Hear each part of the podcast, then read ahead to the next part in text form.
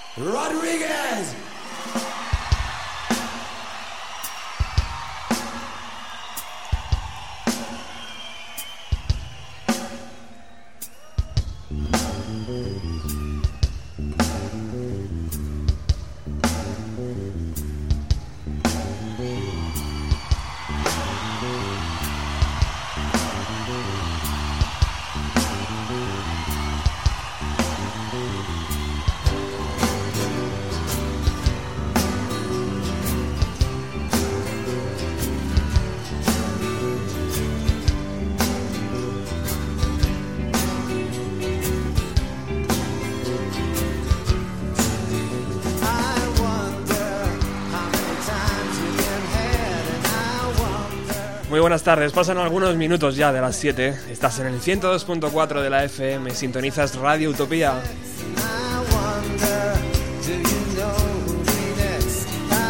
Como cada jueves, arranca Bienvenido a los 90.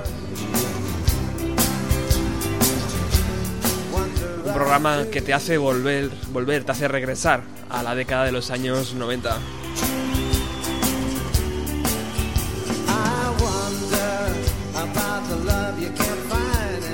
En la historia de la música y en la historia de este programa siempre nos hemos fijado en la parte musical bonita, en la que un grupo graba un puñado de canciones y logra conectar con gente, logra tener éxito comercial. Las emisoras de radio programan sus canciones, les hacen entrevistas y obtienen suficiente fama y dinero para poder vivir de la música.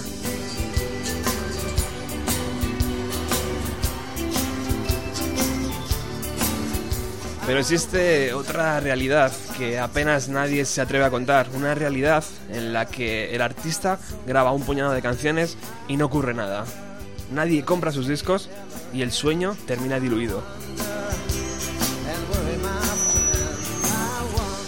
Hoy en Bienvenido a los 90 contamos una historia triste o tal vez no tan triste porque gracias a las ganas de dos fans y a una página web el sueño se cumplió en los 90.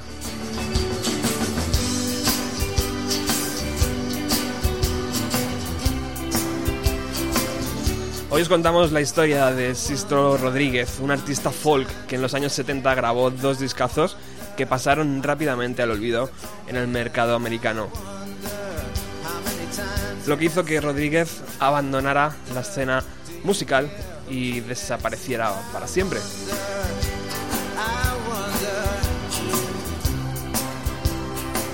Nos acompañan en el estudio central de la radio, de Radio Utopía, Miriam Farak, colaboradora habitual de este programa y persona que me ha descubierto a Rodríguez. Muchas gracias Miriam por estar aquí y por ser la culpable del programa de hoy. Gracias a ti, Roberto. Pero qué, qué voz de niña buena. no, soy un bicho. Bueno, vamos a disfrutar de- de- del, del programa de hoy. Eh, Miriam, yo creo que es de esas personas que aportan muchísimas cosas si, si las logras tener cerca y es, es lo mejor de conocer a gente, ¿no? Y conocer a personas. O sea, que te van descubriendo pequeños munditos como este que me has descubierto de, de, de Rodríguez. Sí, sí, pero vamos, que te estás pasando, te estás pasando. Pues perdona. También tenemos a Nacho. Eh, Nacho va a ser un lujo tenerle porque vamos a poder disfrutar de la lo que es eh, la parte documental, ¿no? De la grabación, de la fotografía y sobre todo de cómo es posible que un documental terminado con un iPhone Ujú. haya logrado un Oscar. Sí, es curioso. Bueno, buenos días, buenas, buenas noches, más bien. Lo, Sí. que, lo que tú quieras. Bueno, eh, buenas. Sí, es curioso, ¿no? El tema de... Pero bueno, lo, lo vemos ya... Por ejemplo, hace poco Park Sang-woo mm, grabó también, creo recordar, una película con iPhone.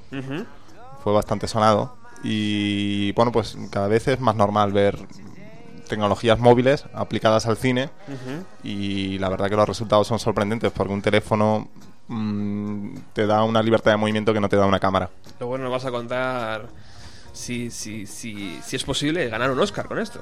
Ya, Tú Mm. dices que sí, que ya no Yo creo que sí, yo- que no es la primera sí. vez que ha pasado. Bueno, es la primera vez que, la- que ha ganado un Oscar, pero no es la primera vez que se utiliza esa tecnología. Mm. Y cerrando la mesa de, de- de- de madera, típica de Radio Utopía, tenemos a Chincho, otra de esas personas que si te cruzas en su vida puedes sentir, te puedes sentir muy afortunado porque sabes que siempre estará ahí. Como las garrapatas. Buenas, Buenas tardes, noches. amigo. ¿Qué tal? ¿Qué tal? Eh, además, tú has visto el, documental Ah, hace, hace horas. Sí, O sea sí, sí, está- hace horas y me conmovió de forma profunda. o sea, Está, está reciente el impacto que ha causado en Sí, ti. Sí. Vamos a, a- a adentrarnos ya. And if you get bored or you got loneliness, or it's dislike for me, you express. I won't care if you're right or you're wrong. I won't care, cause you see, I'll be gone. Maybe today, yeah, I'll slip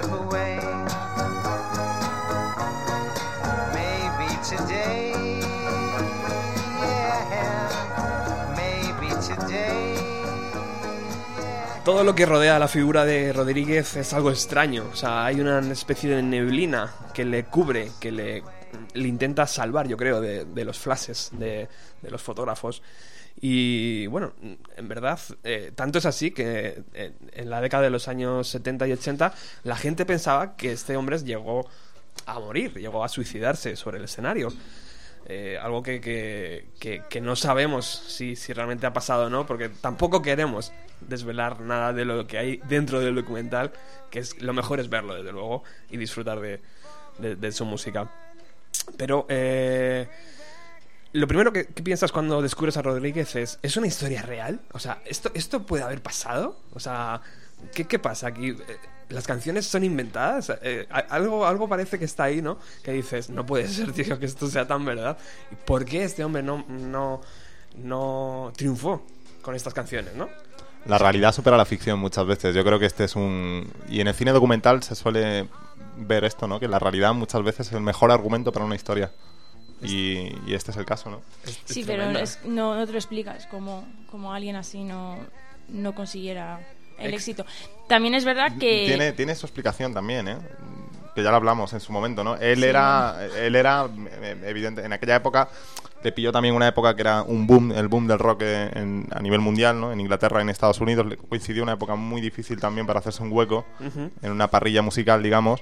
Y él, aparte, yo creo que le pesó mucho su apellido. También, yo tengo esa sensación. Yo también, eh, pero os diré una cosa, esto eh, a mí me, me revela un poco el que pensemos que somos el centro del mundo, porque en Sudáfrica, quiero decir, no triunfó, pero bueno, tiene, tiene sus... eh, Es como, como los artistas que, que, eh, que una vez muertos la gente llega a entender el arte porque estaban muy avanzados a su época, ¿sabes? Eso. Entonces, es decir, a mí es lo que me conmueve la peli, ¿no? Es el arte por el arte y, y la capacidad de, de- de- de que llegue el momento en que eso sea comprendido, ¿no? Eso es. Estamos dedicando el programa de hoy porque, sobre todo porque, lo he explicado antes, Miriam ha sido capaz de, de descubrirlo y, y- y sobre todo porque el documental ha llegado a ganar un Oscar.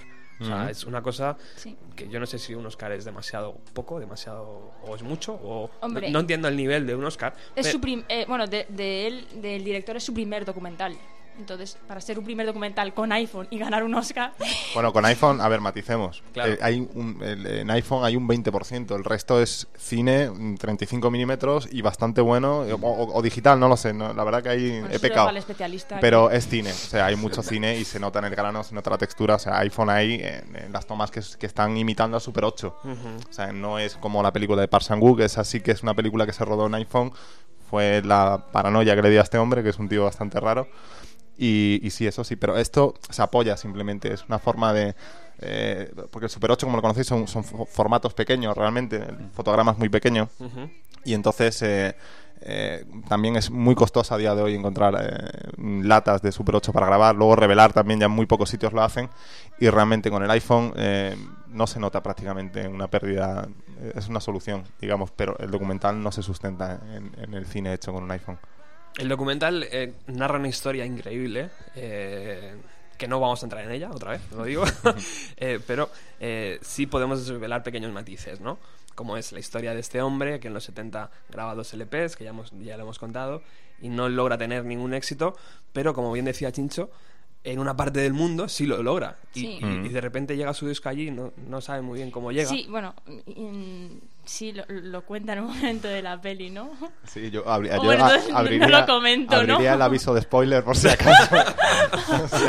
bueno, lo dejo ahí, lo dejo Bueno, ahí. este detalle tampoco es mucho, ¿no? No, O sea, cuenta, Bueno, es no, no eh, básicamente, pues eso, una... ¿Cómo llega el disco? eh, la, no sé, una chica se- grabó el disco de su novio o algo así en Estados Unidos, se lo llevó a Sudáfrica y a partir de ahí pues todo el mundo se empezó a hacer copias de, de un original y, y era todo copias y copias y copias. Fue como el triunfo de, Stof- de Estopa, De la pero en, en primitivo, ¿no? Porque Estopa Sí, sí, en- en- fue a través claro. de la red, ¿no? Y Claro. esto es lo mismo, pero sería grabando en cassettes Claro. de estos.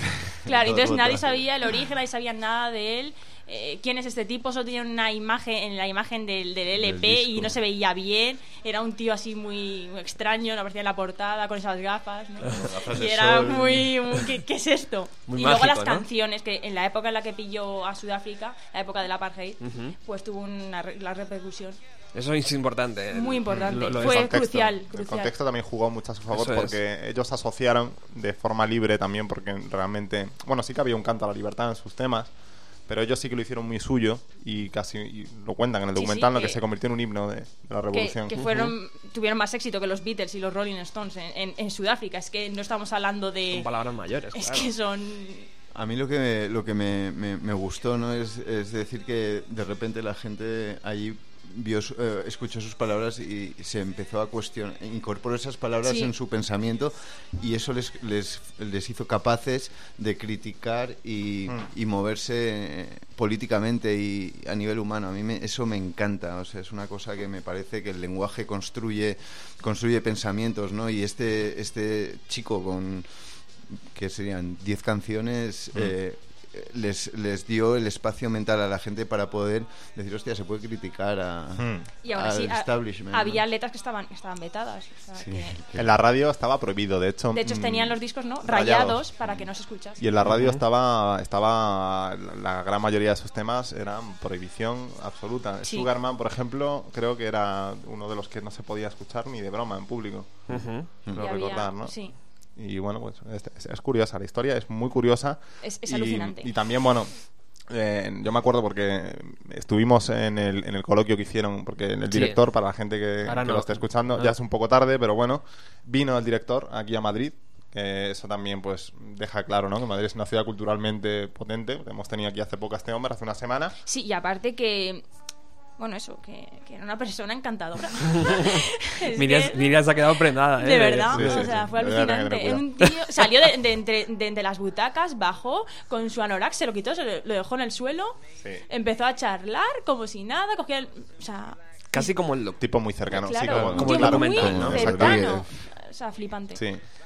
¿Y eh, ¿qué, qué, qué impresión os causó? O sea, aparte de, de muy cercano, ¿qué, qué transmitió con sus palabras? Eh, eh, transmitió, para empezar, eh, eh, era una persona que se veía que era franca al 100%. O sea, se veía que era pura en- de espíritu. O sea, una Sí. persona que no está ahí porque está la- buscando un beneficio económico. Eso es. Para nada. O sea, y aparte es que Y eso... lo, es- y, lo, y lo, vamos, hizo hincapié en ello. Sí, sí. En el personaje y en lo importante que.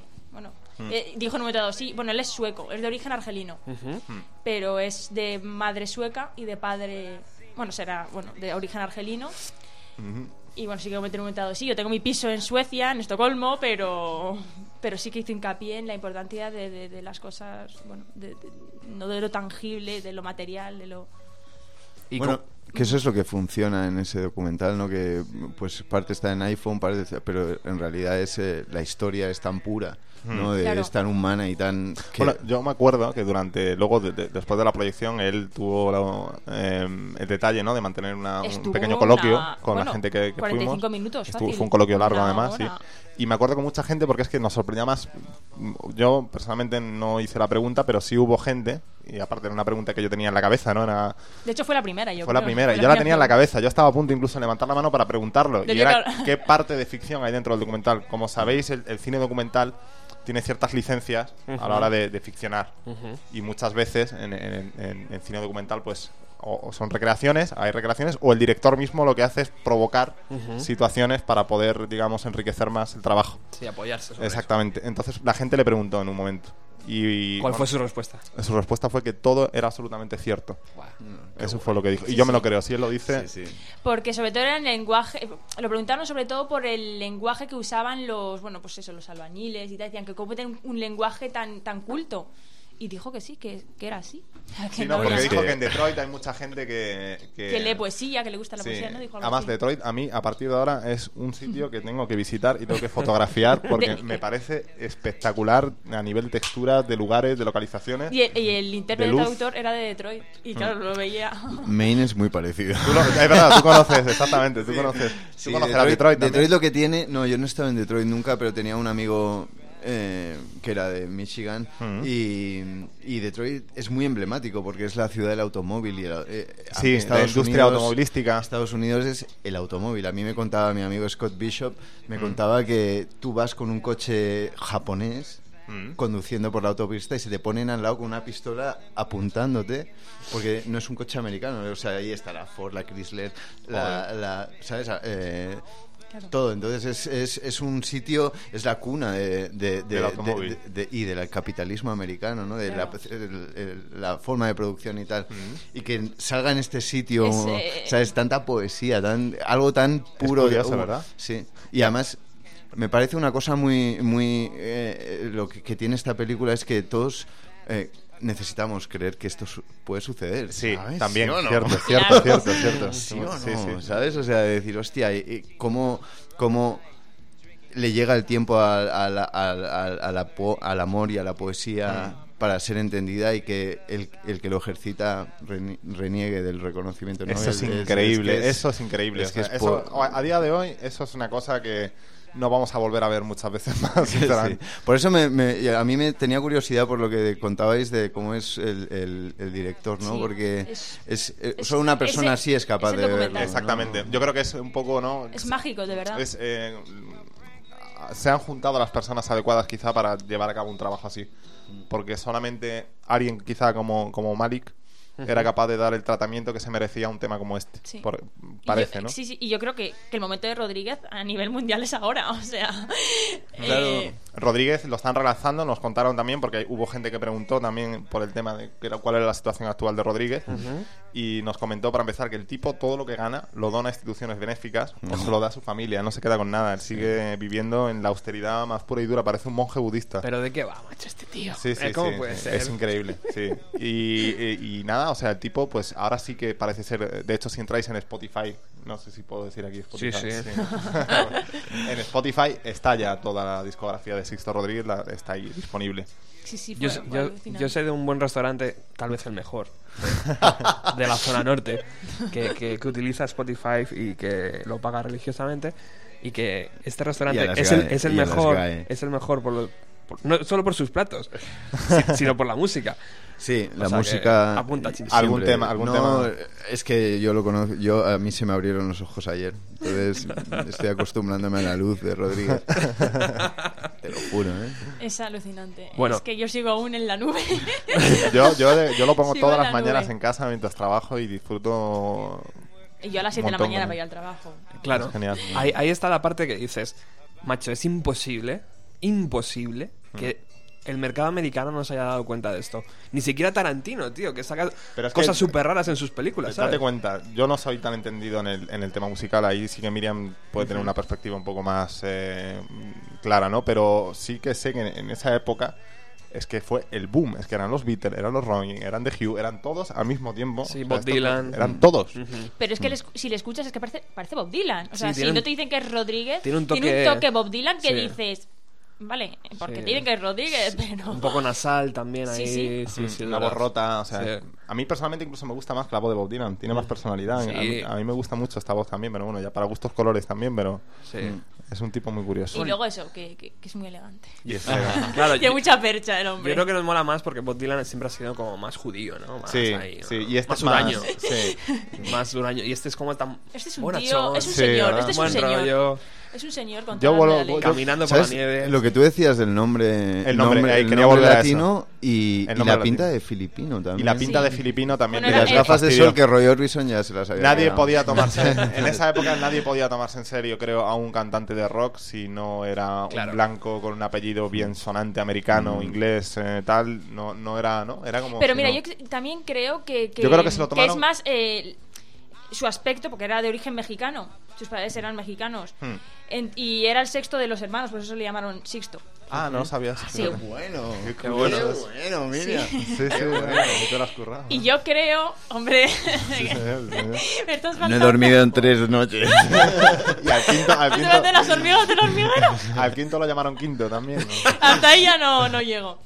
Pero ¿Y el ya- se, ya se me ha olvidado lo que iba a decir. No, es que de verdad ya se me ha Es que olvidado sois- lo que sois iba a decir. sois imposibles. Ah, que, que, que, aspe- que es más, yo creo que el aspecto... eh, o sea, el aspecto físico de él, porque eh, si a una discográfica le, le interesa, le cambia en un momento dado el, el apellido y le pone... Ya, pero el aspecto de la... Richie Valens, ¿qué pasó con Lorenzo? eh, Ricardo Valenzuela. Richie Valens se llamaba Ri- Ricardo Valenzuela y le cambiaron para, para que pudiese vender. Claro, y luego se mató en el avión con, con nosotros, pero bueno.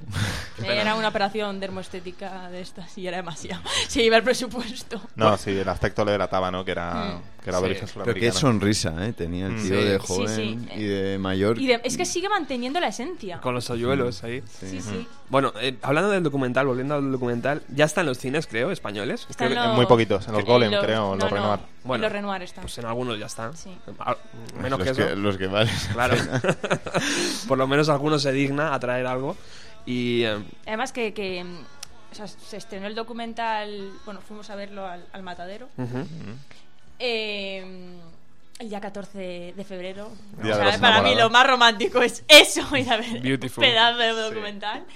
Y, y, y bueno, y, y- los Renoir los tra- lo trajo a la semana, o sea, poquito. Sí, porque eh, los Renoir tienen un ciclo también que es interesante que la gente que lo escuche lo, lo conozca porque es bueno ver cine documental y ver cine documental en el cine, porque estamos acostumbrados a ver documentales Sí. en casa Sí, y los documentales también se ven en el cine. se disfrutan más. Y claro. Exactamente, es una lástima también esto.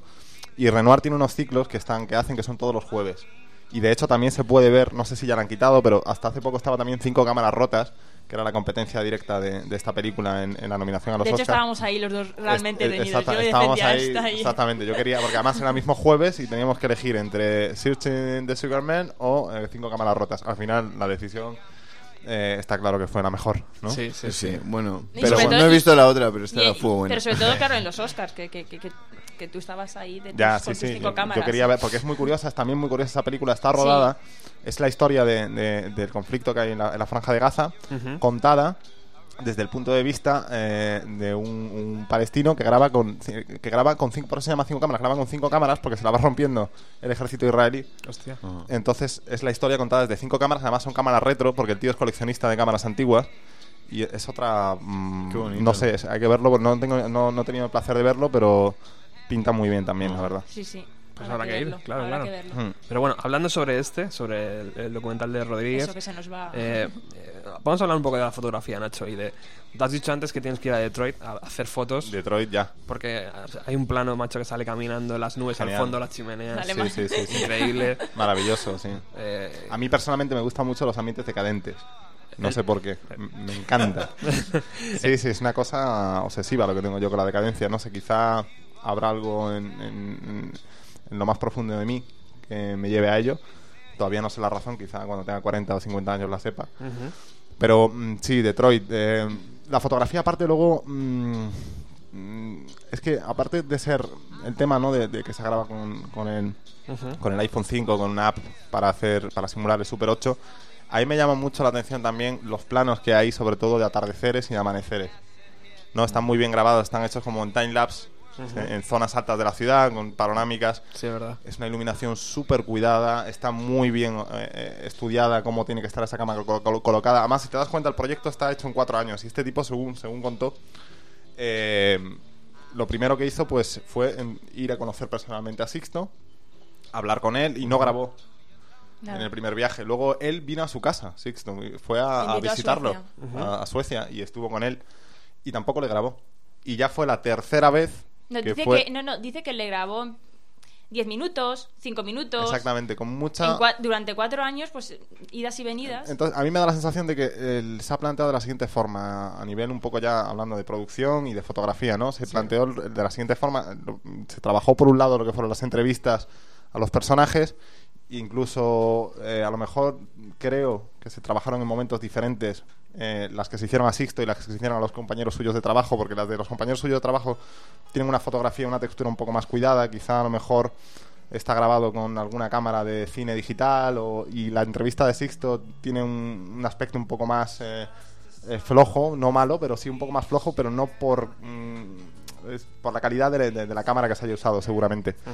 Y luego, eh, cuando se terminó con ese trabajo de entrevistas, fue cuando se cogió a este tipo seguro, a la directora de fotografía, se fueron los dos a Detroit y fue cuando trabajaron con mucha tranquilidad, ya con todo ese trabajo hecho, fue cuando ellos se dedicaron a trabajar estos planos geniales que hay de la ciudad. Es que eso dice mucho el director. es o sea, son cuatro años. Hmm. O sea, la paciencia que tienes que tener, el tesón, el, el amor. Por, o sea, decir, lo hago por porque me he enamorado de esta historia. Hmm. Realmente. Entonces, son cuatro años, pues para él. Y, y- y- Bueno, es, el mismo objetivo que Rodríguez, ¿no? Es, Claro. yo hago esto por, porque por me la gusta belleza de... y, y ya de- está. Y, y eso, pues que él cogió. Él trabaja. Eh, Malik, este es, es actor desde niño, es, Es actor, periodista, cierto. trabaja en televisión y es su primer documental. Entonces se cansó de, de, bueno, de trabajar en televisión, se cogió un año sabático y se fue a buscar historias. Y esta historia, pues le llegó. Pues que le Y se dejen, ¿eh? centró, se centró le dejen, Que le dejen dejen pasear por el mundo. Otro año sabático y que busque lo otra va a cosa. tener difícil Sí, para eh, mejorar esto. Sí, hombre, evidentemente. Muy difícil. Bueno, eso yo creo que es un poco el, el, el tema de, de la pe- del documental, ¿no? De Rodríguez. Es, ¿Qué más da? Quiero decir, tú haces un Sí, disco también. y el siguiente, bueno o malo, en Estados Unidos nadie. ¿Sabes? A lo mejor, en- ¿sabéis eso del el, el, el manager de Mike Tyson, este, el negro Sí, este sí, el sí, que es un dios en Polinesia, en una isla de la Polinesia, porque le vieron en la tele, sí, y entonces tienen como tótems hechos así. Venga ya. Sí, por eso te digo que quiere decir que no. ¿Qué más da? O sea, que haga uno malo, da igual, joder. Anda, Sí, que, no, no- no, anda que mira, Tony cantó. Bueno, y eso es una opinión personal de Chincho Sí. Navarro. Déjalo al pobre que el otro día salí en la tele. vamos, no, no, si es que ya le tengo crucificado al pobre. Bueno, volviendo al director, a, a- a Malik, eh, yo creo que se le ve ese amor que decía Miriam en los ojos cuando han hecho entrevistas conjuntas, porque él se le queda mirando, ¿sabes? Como se le queda mirando a Rodríguez, como diciendo, "Mm", ¿sabes? Como Es que- flipando. Cuando toca la guitarra, por ejemplo, se le queda mirando como. Sin comentarios. Es, es- es que es Es que real, no- está no aquí, ¿sabes? Bueno, es que eh, como miran los músicos sudafricanos a, a Rodríguez, y, eh, les ves y es, es que están y bien, es- es, como... Claro, Sí, y es sí, lo que es un ídolo. comentábamos, que, que, hay ídolo. tres o cuatro generaciones y hay Sí. todos... O sea, es que... en- y él y, y, y el temple que tiene... Yo pido por favor que haga una gira europea ese hombre. Sí. Y seguramente puede ser, ¿eh? No se sabe. Bueno, ya, ya, ya, ya, Ya está, tenemos las ya fechas, tenemos sí. las fechas, Luego solo vamos a que, decirlas. ¿Ah, que- sí? ¿Hay gira europea? Hay gira, Mira, hay gira. gira europea. España Venga, creo que no entra en Europa o, o algo así, pero... Ah, no, España no. Sí, sí, es- España también. No. España también. ¿en serio? Sí, ¿Sí? sí, España también. Oh, España pues también. El hospital nos lo trae. Está claro, pues genial. Sí. Bueno, vamos a entrar en la, en la carrera de Droid. Bueno, no sé si quieres, Nacho, decir algo más. De... bueno, la- según- Yo he estado buceando, tío, y la aplicación de este de este iPhone costaba Mm. uno Un con, euro, con sí. 79 Nada, una- euros. O sea, Yo, me la, yo, de hecho, ahora en el proyecto documental que estamos haciendo, eh, hace poco estuve hablando con, con Alejandro, que es el, el- el que está dirigiendo el proyecto. Y eh, bueno, él es un poco más exquisito en este tema. Que, que también quería grabar con, con Super 8. Quería la textura de Super 8, quería la imagen de Super 8, pero él, en cambio, sí que lo va a hacer con una cámara Super 8. porque Super 8 es muy, muy caro. Es que Imagino, no- ¿o es trabajoso, es muy pesado, porque date cuenta que tienes primero que hacer la medición, depende de qué cámara tengas. Eh, muchas de las cámaras de Super 8 no tienen siquiera fotómetro. Entonces tienes que hacer medición eh, pe- y bueno, en fin, pierdes mucho tiempo y eh, se hace muy pesado. El trabajo se, se ralentiza mu- mucho con un Super 8. Luego tienes que llevarla a revelar. Una vez que está revelado tienes que hacer un transfer para digitalizar la película. Casi artesanal, ¿no, tío? Artesanal puro y duro, exactamente. Fíjate. Pero merece la pena quizá a lo mejor el resultado. Pero ya te digo que mm, es que, ya ves, en el documental está grabado con un iPhone y, y tampoco está nada mal. O sea, yo realmente soy de las personas que piensan que todo vale si tiene una justificación. Claro. Porque si no, no- si nadie lo dice, nadie se entera, yo creo, ¿no? ¿O No, no se hubiera enterado nadie. O sea, O que- o creo que se ha utilizado un poco el hecho ese, ¿no? De grabado con un iPhone para dar un poco más publi, ¿no? Sí, Y para decir, vender, "Guau, venga, efectivamente. Ha ganado un Oscar, venga, venga. exactamente, efectivamente. Es, Oye, es no, me, no, no, no. ¿No? No, no, No, no, no. lo voy a permitir. No, no, no digo el documental en sí, sino el hecho de decir que. No sé, que Claro, para como- los periodistas es claro, más fácil, es ¿sabes? un- Porque no bucean en la historia, entonces se quedan Ya con se el quedan en iPhone, esa la anécdota que es- aplicación, el Oscar. Que es Claro. una anécdota sin más. Y todo Es se ha dicho que, que, que Nacho en un principio mm, no le hacía mucha ilusión ¿eh? ir a ver el documental. Ah, Searching for No, Sugar sí. Man. Pues bueno, sí, tal, no sé qué. Y bueno, al mí- final le convencía. A mí me gustaría remarcar que ganar un Oscar no significa nada. Estoy Exacto. completamente contigo. Es verdad. Tú- Yo lo que Es no puedo verdad. entender es como un director como Haneke, por ejemplo, no tenía un Oscar hasta hace dos días y el señor Almodóvar sí tiene un Oscar. No tiene ni pies ni cabeza. O sea, los premios Oscar son los premios de la industria del cine y son premios que se otorgan en función del nivel de ventas. Es Claro.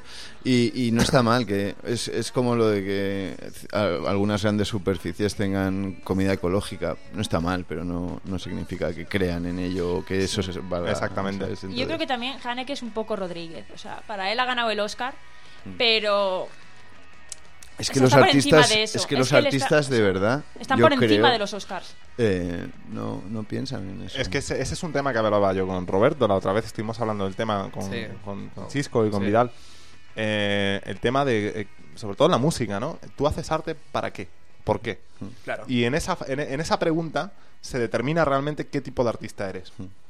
Y y incluso podemos llegar a, a- a- a- a plantear si eres artista o no, porque realmente el arte debe ser eh, un hecho voluntario y altruista.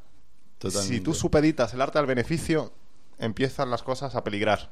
Sí, es como lo que hablábamos de, de hacia lo salvaje, ¿no? De ir, ir a, a- por, por el, el camino, por recorrer el camino y no por llegar a ningún lado, ¿sabes? O sea, Sí, sí, sí. Y que si llegas a un lado, pues el camino sigue. Exactamente. ¿sabes? O sea, tú puedes hacer un buen disco y el siguiente que sea una mierda. Que hay ejemplos, Ujú. hay unos cuantos. Sí, y además en muchas disciplinas, no solamente en la música, ¿no? Pero que a mí, y yo sobre todo lo he visto mucho en compañeros míos que se dedican al cine, eh, trabajan siempre con la perspectiva de cómo lo voy a vender, a quién se lo voy a vender. Mm. Y yo siempre se lo digo, vais mal. Si planteáis un proyecto desde a quién se lo voy a vender, no vais a hacer nada en condiciones en vuestra vida. Plantear lo que queréis vender vosotros. Y si eso está en sintonía con el público, entonces eres un artista. Entonces se lo quitan de las manos. Eh, y entonces te puedes considerar un artista, pero no te puedes considerar un artista si tú ya vas de primeras a quién le vendo esto. No, y el arte no, no necesita en realidad el reconocimiento de nadie. ¿sabes? También. Deben haber cientos de millones de artistas por el ter- lo que se llama el tercer mundo, o se llamaba antes. Creo que ahora es políticamente incorrecto decir eso, pero. pero El mundo. Están ahí, ¿sabes? Están haciendo. eh, títeres en la plaza de Jar el Fna en Marrakech y nadie yo no lo veo Bueno, viajamos con vuestro permiso hasta agosto de 1969, donde Rodríguez ficha por Sussex Records, creo que era, la discográfica, sí. o sea, y, em, y empieza a grabar su primer LP. Su primer LP llamado eh, Cool Fats, creo que es, ¿no? Cold. O Cold Fats, perdón. eh, que, que bueno, que es lanzado en, eh, en marzo de 1970 y que bueno, pues tiene 12 canciones, eh, dura apenas media hora, es un disco muy muy asequible y, y, bueno, pues ¿qué pasa? Pasa desapercibido. No tiene ventas, dicen que el sello no apoya mucho, que el sello tampoco está muy por la labor de moverlo por radios porque era otro tipo de sello destinado a otro tipo de música. Bueno, por, por H y por B no triunfa, eh, así que Rodríguez pues otra vez entra en el estudio al año siguiente creo que es Y saca otra. y saca el segundo disco que es eh, Coming From Reality en el 71. Sí. Eh, 10 canciones, un poquito más de duración esta vez, 40 minutos. Eh, los graba en, en Londres además, ¿no? Eh, a mediados de los 70, en Londres. Pues ahí me has pillado. Con lo de Sixto ya lo he dado todo. en algo, en algo. Oye, ha sido muy bueno eso. Claro, Muy bueno. Genial. Y, eh, y bueno, pues ahí, ahí llega el momento crucial, eh, donde él ve que su carrera no va a más, no tiene ningún tipo de éxito, eh, no vende un disco. Además, eh, eh, sale un, un- el director de, de la discográfica diciendo, si es que vendió seis discos aquí. Sí. Sí, decían en un momento en plan de broma, ¿no? Creo recordar algo como que... De su prima, Mi su- prima, mi Eh, hermana, exactamente. mi Está hija. gracioso el tema, pero Sí, bueno. Como sí. cabroncete. Pobrecito, joder. Sí, ese momento es complicado, ¿no? Porque... Sí. eh, Yo es que tenía las lágrimas, que o no. es como. Ya ves. Mm. Y eh, bueno, y el momento que luego le, le preguntan por la pasta, ¿no? Eso es, Eso eso es es. Eso es interesante. buenísimo. Al, sí. momento- a- al Pero bueno, pero el productor también, eh, creo que además era es un productor, el tío pues había trabajado con artistas, con Prince, me Sí, parece, sí. había sido, no, había de gente tocha y es lo que decía, y también lo entiendo, o sea, dice, me estás preguntando por el beneficio de cuántos discos, o sea, para él lo que se vendió en Sudáfrica Mm. no habrá nada comparado con lo que estaba ganando con otros, que sí que, eh, pero bueno, y también al fin y al cabo, como es que a Sixto le da igual el dinero, o sea, Sí. Claro, que el- Eso es lo bonito. Sí. Eso es lo bonito. sí. Y hablando de, de- de trabajar, que has dicho que, que, que trabajó con Prince y tal, pues eh, el director Malik tra- ha trabajado también con, con Ah, sí, Madonna. sí, sí, con- él sabe- sí, él, eh, sí. De hecho, es, es director Él ha hecho- que sí, en que dirige, es- vamos, él ha directamente los hecho- conciertos, la sí. puesta en escena. Ujú. Él- O sea, no, y también los graba. O sea, Los- bueno, los graba por- también. Hace como pequeñas. Esto se lleva mucho ahora. De estas. No llegan a- no son performance exactamente. Hace, pues, eh, igual que un, un artista cuando hace una gira contrata a un fotógrafo para que le haga un reportaje, Sí. pues también contrata a un director de cine para que le haga un, Un making of. un making of y tal. Pues él ha hecho varios para, para artistas además Sí, sí, bastante o sea, yo tochos. me- Lady me acuerdo de Gaga Madonna, o- pero vamos O que- Madonna, o sí, el tío ha trabajado con gente. Vamos, a- vamos a, a reparar un segundo en una canción que también en el documental es un momento complicado. Eh, ¿Qué es ¿Qué esta? es? Sí. No cierro micros, eh, chicos. Estáis totalmente en el aire. ¿Sabéis qué vamos a decir? Gracias por avisar. Es un momento álgido también, ¿eh? El momento de... Y dicen que poco después perdió el- su trabajo. Fue- fue real, Que, que fue como un presagio. Ahí está el rasgueo típico, ¿no? El que... Es que a mí esa guitarra que parece que está rota, es de hojalata. Mm. Me encanta. Es genial esta canción también. Es mi segunda favorita.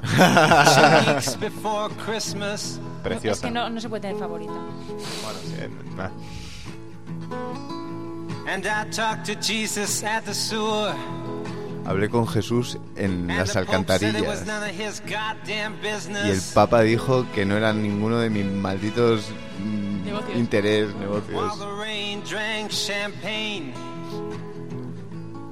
My Estonian archangel came and got me wasted. Cause the sweetest kiss I ever got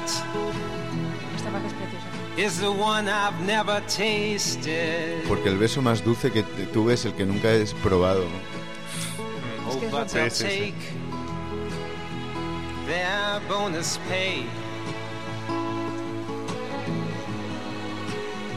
To Molly McDonald. Neon lady, beauty's that which obeys, is bought or borrowed.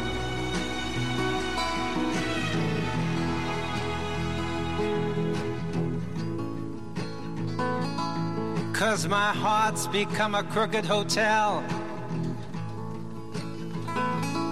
full of rumors. Momento álgido porque eh, ya lo veréis, o si ya lo habéis visto, pues ya sabéis de lo que estamos hablando. El productor del, del LP, eh, que está grabado en 1971, y que vuelvo a repetir, ¿cómo es posible que esto, esta canción, simplemente no, No cuajase. no cuajase en, en Estados Unidos? Eh, Había demasiado. Claro, estaba muy contaminado, como la nieve que no cuaja más. Sí, había. había Lo mismo. Hay demasiada contaminación. Sí. eh, bueno, imposible. eh, un momento álgido en, en- en el documental. Eh, nos hemos quedado en que él decide dedicarse a otras cosas, se aleja de la música y de repente, eh, a través de una página web, eh, algo pasa. eh, um, la, historia quiere colocar en su sitio a este hombre y bueno, pues a través de Sudáfrica va a ofrecer un par de conciertos o, o cinco conciertos, no sé cuántos da en un principio, ¿no? En un principio yo creo que son dos o tres. Ya. Dos, tres. Dos o tres, ¿no? Sí. Sí, luego vuelve. Pero bueno, la primera vez es apoteósico. El- eh, además, Y era 14 de febrero. además es, es la clave porque eh, en- eh, es, eh, es, es, eh, es la excusa de este programa. De, ¿Por qué lo hacemos en un programa dedicado a los 90? Porque fue en los 90 Sí. cuando Sí, a este hombre... sí, sí, el el 91. Ese es el 90 y- motivo, el motivo. En los 90 fue cuando a este hombre se le colocó en su sitio y se sintió de verdad artista, imagino. ¿no? Ya. Yo discrepo. Yo creo que siempre, eh, yo creo que, que, que cuando haces algo tan inmenso, eh, lo sabes, es que te da igual. Es como el, el final del Día de la Bestia, ¿no? Que están los dos ahí en el banco y sabiendo que han salvado al mundo, ¿sabes? Sí, sí, y, sí. y dice, todos estos no saben nada, ¿sabes? Y- pero yo sé que estaba ahí, ¿sabes? Y yo estoy, so- yo creo que eso es lo que, ese es mi, mi- lo, lo que a mí me llegó, ¿no? De que, por eso creo que todos tenemos que poder creer en una, en una historia como esta, ¿no? Porque ¿Tú crees to- entonces que eres consciente de...? Yo creo que sí. Sí, ¿no? yo, Yo creo, creo que, que es sí. totalmente consciente, vamos. Yo- yo Pero la bruma, sí. ¿no? Parece que la bruma... Pero está es- por... no Es que yo creo que todos somos conscientes de en el punto en el que estamos. Luego nos podemos engañar en- de la forma que queramos, pero yo creo que todos sabemos el camino hacia la pureza de nuestro ser. No, no quiere decir que tengas que escribir una canción que en Sudáfrica Claro. sea un himno, sino que tú sabes cuán cerca estás de tu ser cuando lo estás. De hecho, Y- le sorprendió más a la hija que a él. Claro. Sí. O sea, fue, vale, pero... ¿no? Y luego sale, y sale a, a tocar delante de no sé cuántas mil personas y Como no lo había si hecho nunca y porque sabía que era su Que lo que había hecho es- siempre, como si lo hubiese hecho siempre, claro. dijo. Y, y, y se retira de la misma manera, ¿sabes? Claro. Que es que, bueno, Sí, es... es- Es que estamos, que no estamos. Miriam y yo estamos enamorados. sí, de verdad, de verdad. Es hay, una cosa... Sí, hay una cosa que también eh, eh, es increíble y es... em, bueno, se me acaba de ir a la cabeza. pero el chincho es que con, con su emoción es que me contagia y al final se, se me va a la cabeza. Vamos a, eh, vamos a, a decir eh, cuándo va a pasar eh, Rodríguez por España, porque va a pasar por España, Oh, chicos. ¿En serio? Sí. ¿Lo No. dices en serio? No, pero que está diciendo en serio. Sí, parece ser que... Roberto, es que contigo Estás nunca en serio, ¿no? Estamos en serio, yo no juego con mi audiencia. Pues ya estás... com- Ya, ya Esto es estamos- un documental. Ya estamos ya sacando las estamos vamos. comprando entradas Pero no, todos. vamos. Pero VIP del tirón, para, vamos. Sí, para sí. los cuatro. para Vale, los pues cinco. ir preparando la, la, la- La chequera. El iPhone. la che- la- esta vez la chequera va a ser, sí, porque eh, Rodríguez va a estar el 25 de mayo en el Primavera Sound de Barcelona. Oh, ¿En serio? Pero bueno, vamos primavera a- Yo tengo casa. Hostia, Bueno. lo tenemos hecho entonces. Cuatro, somos cuatro. Perfecto. Pues sí, no te digo yo que no. Bueno, yo también tengo casa. o sea, bueno, en fin, ya hablaremos. no, es- no es el lugar. 25 de mayo vamos a ver a Rodríguez, en Yo- serio. Yo, yo, fuerte. yo, yo, o sea, me es apunto, una buena pero... excusa para ir voy, Primavera. Sound, aparte que no tiene mal cartel también. De cabeza no, o sea, pero bueno, pero bueno, pero si está Rodríguez, coño, ¿cómo no va a tener? Tiene un super cartel. Yo supongo que será el único concierto al que vaya, me En parece. el Primavera Sound. En España es el único concierto. Yo eh, he visto la gira. Antes está en Estados Unidos. La única posibilidad que tiene Madrid de estar es antes de este concierto. O sea, era el 24 de mayo. Es posible. Pero no es seguro que esté. Porque después. No, no seguro. O sea, Pero, la, ¿en- la fecha, qué- la fecha confirmada es el 25 de mayo en el Primavera Sound ¿Y en de qué te Barcelona. basas para el 24? O sea, ¿en qué...? Pues porque antes él viene de una gira americana, pero no. No aterriza en Barcelona porque no hay vuelos directos. Entonces, si hay quórum para que alguien gane dinero, es- Efectivamente. lo- Ah, ahí estará. Bueno, puedo organizar Radio Utopía. Queremos entrevistar a Rodríguez todos. Oye, pues si eh, Rodríguez ha conseguido lo que ha conseguido, nosotros no vamos a conseguir entrevistar a Rodríguez. Somos cuatro. Vamos, le enganchamos y le secuestramos, Alberto. Eh, sí. No, no, no, pues estoy viendo otra cosa, perdona. Me he equivocado. Es el 4 de junio, no el 25 de mayo. Es Claro. el cumpleaños de mi ¿No? madre. A ver, espérate. Bueno, Chincho se La- raja. la- las no, llaves de no, la casa. ¿Qué coño? ¿Qué coño? Voy a llevar- yo voy, voy a Se llevar lleva la a mi madre, se madre. lleva a su churri. madre, Mi madre sí. estado en un concierto de Bob Marley en 1980 en Ostras. Barcelona. Qué Vamos, dices? vamos, vamos. Qué lujazo. Sí, mi mamá es una persona muy increíble. Vamos a, Jope, uti- vamos a qué utilizar suerte. la tecnología para ver cuándo Rodríguez está en España, porque al, eh, al día siguiente del concierto ya se va a París. Mm. mm, el Pues día mira. 5 de junio en París, el día 7 de junio en París otra vez. Mm. Es que París, claro, Claro, es París. es París. Mm. Es pa' ir, es pa' ir. España 2013, vamos a ver qué nos dice Google. Pero bueno, es que es difícil, ¿eh? Si tiene un concierto el 25 en Barcelona y si cae el 24, el tipo Mira, ya tiene una edad mira. también para estar a, a Es verdad que- concierto diario. Si he ido a Barcelona a ver a Bruce Springsteen, vamos, Vete, que a- es mi vete- ídolo. vete ahora a Gijón. a Gijón que ha tenido que hacer cola la gente para, para un concierto del Bosque este año, que es el único. ¿Del Boss? ¿Cuándo Sí, viene? En Gijón. Eh, Yo no lo he sé, no me acuerdo la fecha. ¿Cuándo viene? ¿En, en junio, en mayo también o así? Bueno, yo nos fuimos a Barcelona y pff, madre mía, No, no, pues fíjate. el boss es el boss. Eh, Es en mayo, es en mayo, está Y bien la tiene fecha. mucha caña el cabrón. Es en mayo, ¿no? Joder, Sí. ¿cuántas horas puede estar el tío Estuvo como cuatro horas. 25 de mayo, está, Dándolo es- todo, está vamos. bien la fecha. Dejar a Bruce para otro programa. Estamos, estamos hablando Eh, de- Roberto, de lo Rodríguez. tenemos pendiente. También ¿eh? estaba Sí, vivo sí. en los 90. El día 25 de mayo está en el Primavera Sound de Barcelona. Eh, El 25 entonces. 25 de mayo. ¿Están Ahora- en las entradas a la venta? Ahora mismo se pueden comprar a partir de 65 euros el bono de no sé cuántos días dura el Primavera Sound. Eh, ofrezco bono por 60 euros eh, de todos los conciertos menos el de Rodrigo. Pero imagino, bueno. imagino que Primavera Sound sacará también entradas de día, ¿no? Es posible. Sí, a lo pero bueno, falta- ya aprovechando la tesitura uno se va y Sí, se- el Primavera Sound es No. divertido. Sí, sí, sí, sí. Además que yo tengo Es muchas divertido, ganas de ir a Primavera Sound y creo que va a ser el momento de Y hacerlo. oye, si vamos con vosotros, Yo os, yo os enseño Barcelona, de verdad. Yo Soy- de- desde Radio Utopía Pues, yo voto porque aquí se prepara una expedición para Ay, ir a ver a un Rodríguez. autocar, un, Un autocar. Eso te molaría mucho. Además es que vas, no conduce nadie, ¿sabes? Hay un tipo que conduce. o sea, Yo pido que se abra un espacio ya en la página web para que la gente se Venga, apunte favor, y vayamos Robert. todos en tropel a ver a de verdad, ¿eh? Un llamamiento aquí. Sí, sí, sí. Llamamiento No. a la, po- a la Pues sí. población. Primero hay que ver el documental y después ya la gente voluntariamente, sin presión, Es que no hace falta. Vamos. Ya lo habéis hecho vosotros. El día 25 estará en Barcelona. Luego el día, de, el día 4 en París. El día 7 en París. O sea, Pues es, vamos es- a París también, ¿no? Es lo que dice. ya puestos con el autobús para arriba. es lo que dice Nacho, que no da conciertos diarios. El día 8 está en Londres. Nos- El, el día 22 está en el Apolo también de Londres. El día 2 de agosto está en el Festival de Glastonbury, en, en Inglaterra. Eh, Estocolmo, En el Suecia día es que tenía que 3, pasar, el sí día sí. 4, el día 3, el día 4, el día 8 ta- también está allí. Eh, el día 10 de agosto está en Inglaterra en un festival llamado eh, Bueno. Wilderness o algo así. El tema es que el 25 de mayo está en Barcelona. Exactamente, Eso es. eso, a eso nos, nos- Eso es lo más. Yo creo que vamos a hacer Importante. fuerzas para que venga Madrid. Yo, yo creo que va a pasar por Madrid. Mira, si Mahoma no va ¿Tú a la montaña. Yo lo veo Pero bueno, yo creo que no hay que derrochar el turismo, ¿no? No, no, no, Barcelona es No, preciosa. y aparte el Primavera Sound es una buena excusa. otra Claro, vez. claro. Esta mañana me he despertado leyendo que quieren cerrar el Parque Güell. Venga ya. Bueno, yo me he despertado sabiendo que van a cerrar el Cosmo Caixa De Alcobendas. de Alcobendas. Sí, señor. Y con las comisiones que me cobra la Caixa, yo creo que podrían mantenerlo abierto. No, no, Chincho, yo creo que no. ¿No? No es posible, no. ¿No? ¿Tú lo sabes? Sí, sí, sí. Sí, lo Con sabe todo bien. lo que hay que repartir por ahí y tal. todo de sobres. No da para todo. Ya ves. Pero ya les hemos rescatado. Bueno, a la Caixa no lo sé, pero desde luego a mí no me... O sea... Nosotros, o sea, tenemos que rescatar ahora. Sí. Yo te ahogas, diría te que no lo como- cierren.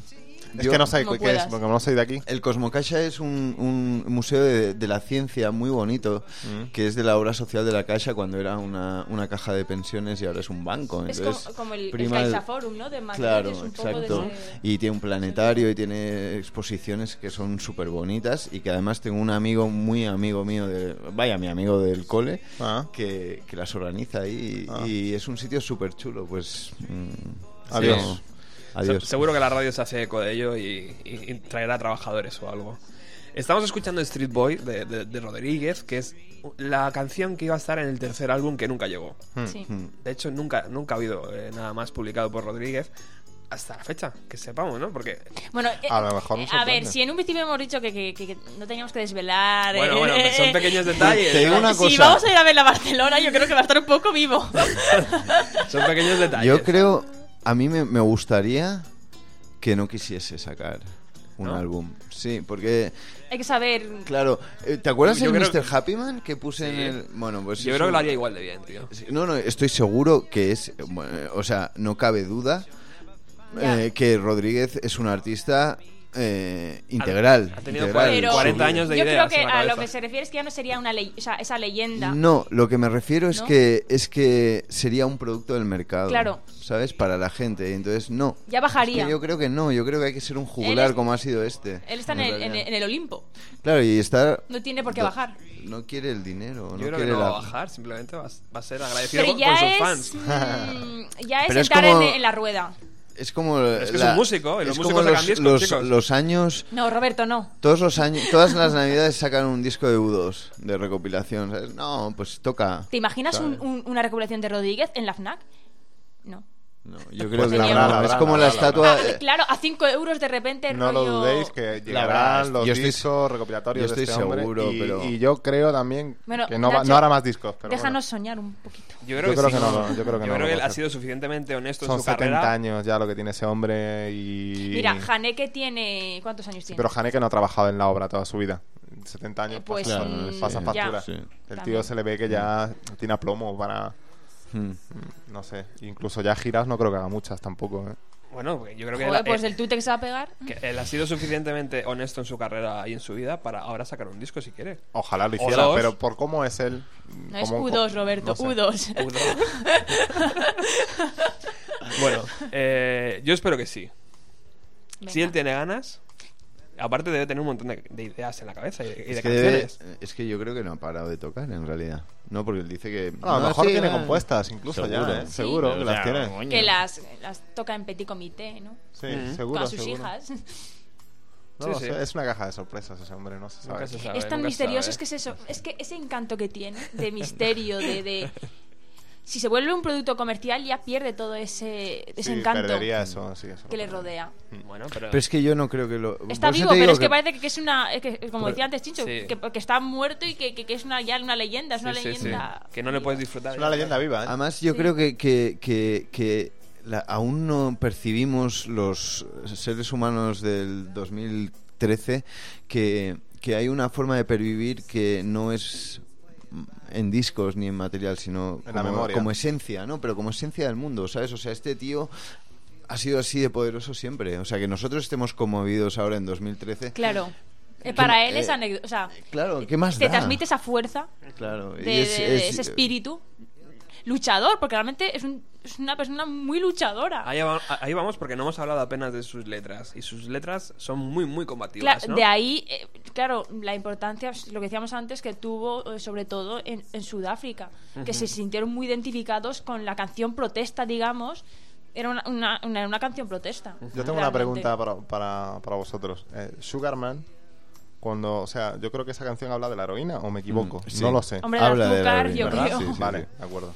Hombre, no Sí. sabía si, no, sabía que alguna droga sería, pero no sabía si era un esta Sí. o esta, pero Sí, es como la Brown Sugar de los, de los Rolling Stones, es, habla, el, el azúcar marrón es... Exactamente, sí, tenía color. todo, era simplemente confirmarlo ya. Está bien Sí. que, que hayáis dicho esto porque vamos a viajar hasta 1998 cuando En dio, dio un par de conciertos memorables y esta canción estaba, claro, en la lista que tenía que tocar.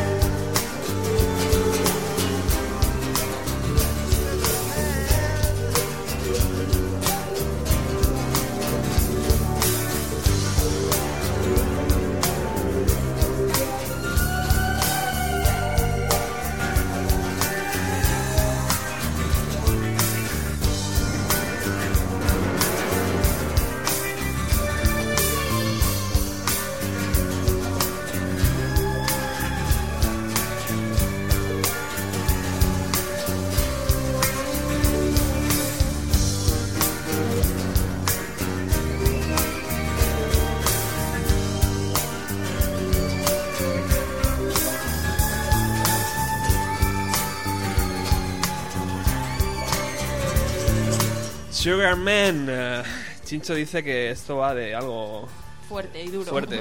La heroína, el caballo. Esto va en vena, ¿no? El Heroína. caballo, como Esto las, galope. como hamburguesas de X. Esto es un buen viaje, ¿no?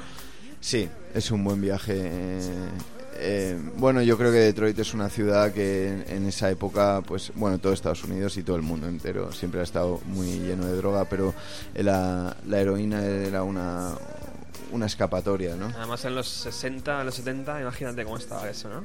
Sí, bueno, a la en orden los, del día. sí, el- Sin miedo ninguno. a- en los 60 se, se recetaba LSD para la esquizofrenia en Estados Unidos. No sé, a lo mejor funcionaba. Un remedio eficaz. Bueno, estamos llegando al final del programa, chicos. Os habéis currado una hora entera de, de Rodríguez y de Sugarman. Eh, estáis en el 102.4 de la FM. Estáis en, en- en- Radio Utopía. en Radio Utopía, la radio de Alcobendas y San Sebastián de los Reyes. eh, o Sunset, como dicen mis amigos de Villalba. Sí, yo. Eh, pero nos tenemos que ir porque está por ahí ya el próximo programa, así que eh, en pildoritas pequeñas vamos a ir despidiéndonos eh, uno por uno. Por ejemplo, empezamos por Miriam, ¿no? Ya, que es, eh, Bueno, yo me despido con, con la frase de... Ah, un segundo, un segundo, déjame, Dime. déjame que, que, que, que alguien traduzca esto que dice Chincho, eh, Chincho, no, perdón, que diga eh, Rodríguez. Termina la canción y dice, el mensaje está claro. El dedo. Es como un niño, Chincho.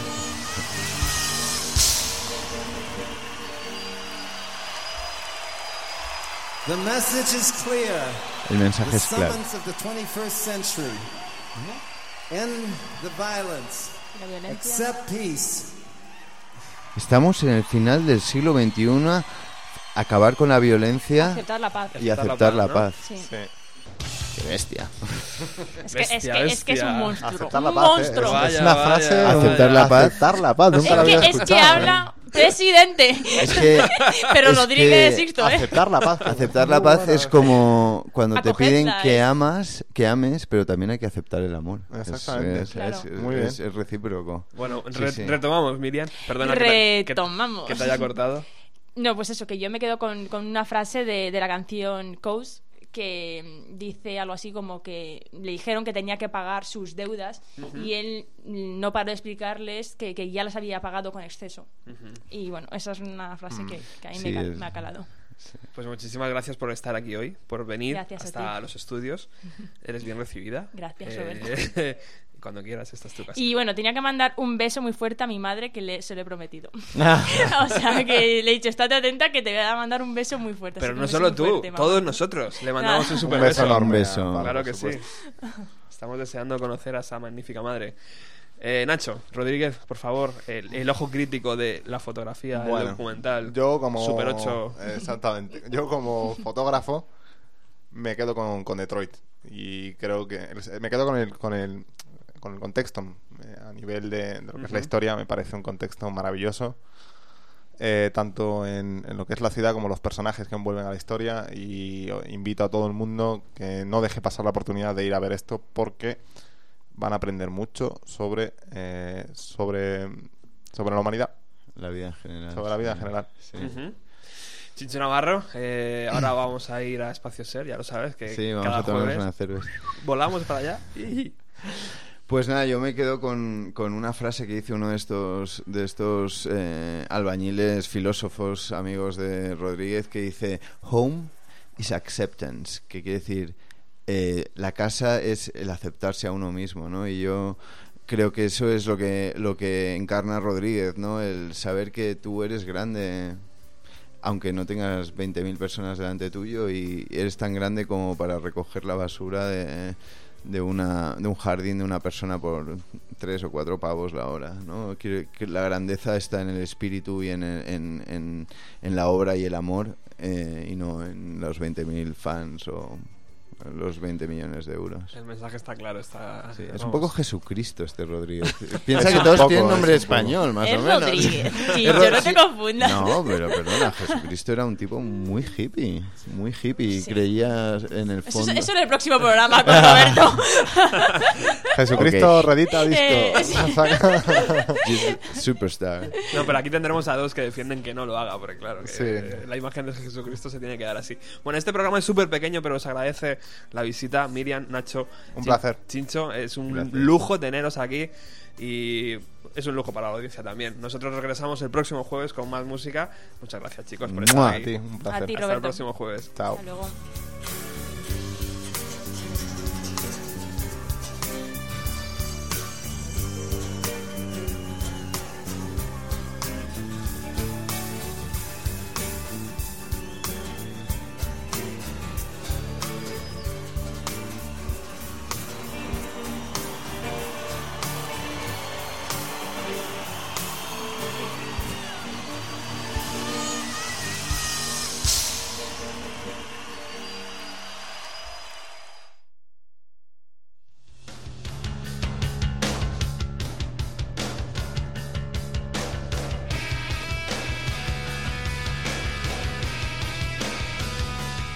Bienvenido a los 90 con Roberto Martínez. Jueves de 7 a 8 en Radio Utopía 102.4.